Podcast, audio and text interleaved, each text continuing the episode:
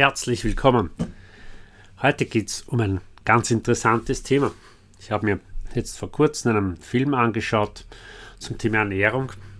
Da hat es bei mir wieder mal Klick gemacht. Es ist heute sicherlich kein ähm, sehr freundliches Thema oder kein Thema, über das man gern spricht. Es geht um Änderung, um Veränderung, um Nachdenken, um andere Perspektiven.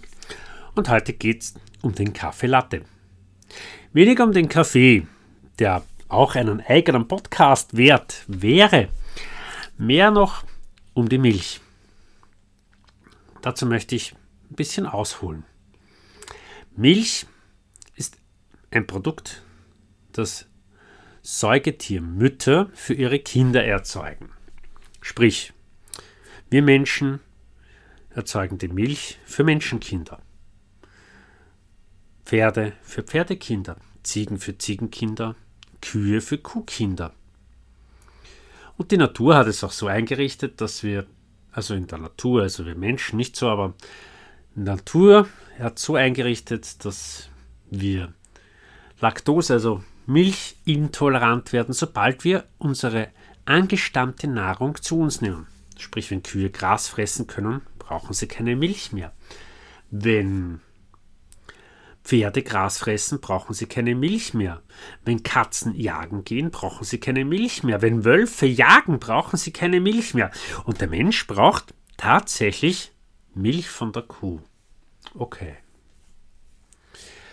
Ich möchte jetzt auch gar nicht im heutigen Podcast auf die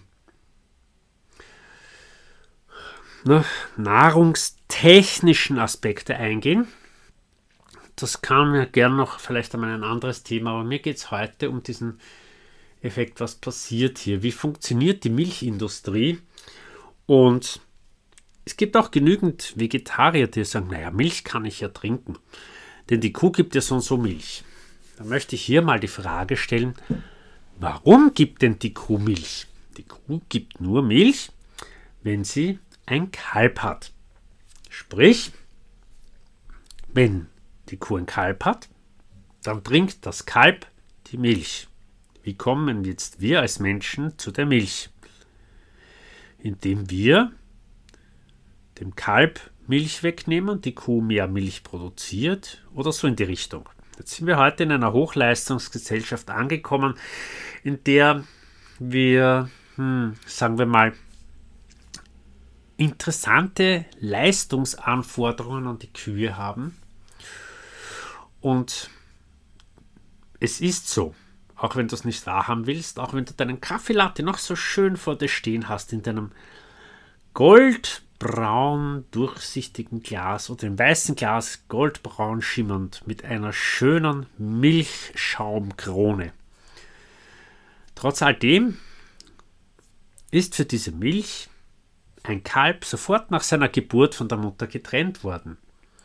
Und ohne schlechten Gewissen. Und so eine Kuh ist ja nur eine Milchproduktionsmaschine, die hat keine Gefühle. Warst du schon einmal in einem Kuhstall? Hast du das schon einmal gesehen, was da passiert? Wie Milchkühe behandelt werden? Ich kenne das. Also ich kenne das live. Und das ist sicher noch die harmlosere Variante. Also ein Milchbauer, der bis vor drei Jahren seine Kühe noch auf die Wiese ließ, um sie dort ein bisschen Gras fressen zu lassen. Und seit letztem Jahr verlässt keine Kuh mehr den Stall.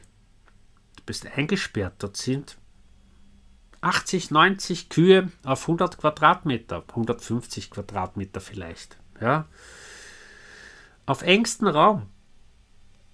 Fressen, schlafen, melken. Wenn ein Kalb kommt, Kalb weg, zack, und hast du dich schon mal gefragt, was mit Kälbern passiert?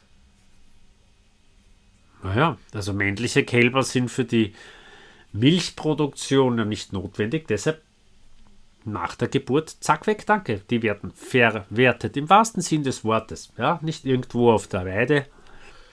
Und dann, ja, die Kühe, die Kühe. Naja, wenn eine Kuh vier Jahre lebt, bekommt sie vier Kälber im Schnitt. Neun Monate Tragezeit, das geht sich aus. Und das heißt vier Kälber. eine Nachfolgekuh brauche ich. Also ein weibliches Kalb hat die Chance weiterzuleben. Alle anderen sind Wertstoff, Rohstoff. Hm. Ja, das ist mein Impuls heute. Und wenn du mehr wissen willst, informier dich mal über die Milchindustrie. Schau dir das mal an. Ich finde es persönlich nicht lustig.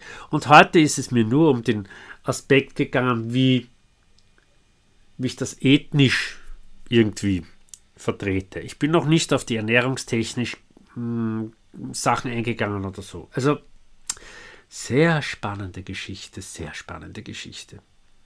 In dem Sinne wünsche ich dir ein gutes Überlegen. Lass dir deinen nächsten Kaffee Latte ganz gut schmecken oder dein nächstes Joghurt oder deinen Milchshake. Und ja, wenn du magst, lass mir gerne einen Kommentar hier, schreib mir zu dem Thema, informier dich selbst zu dem Thema, das ist überhaupt das Beste, weil was ich sage, kann ja alles Mögliche sein. Und in diesem Sinne wünsche ich dir noch einen wunderschönen Tag. Namaste.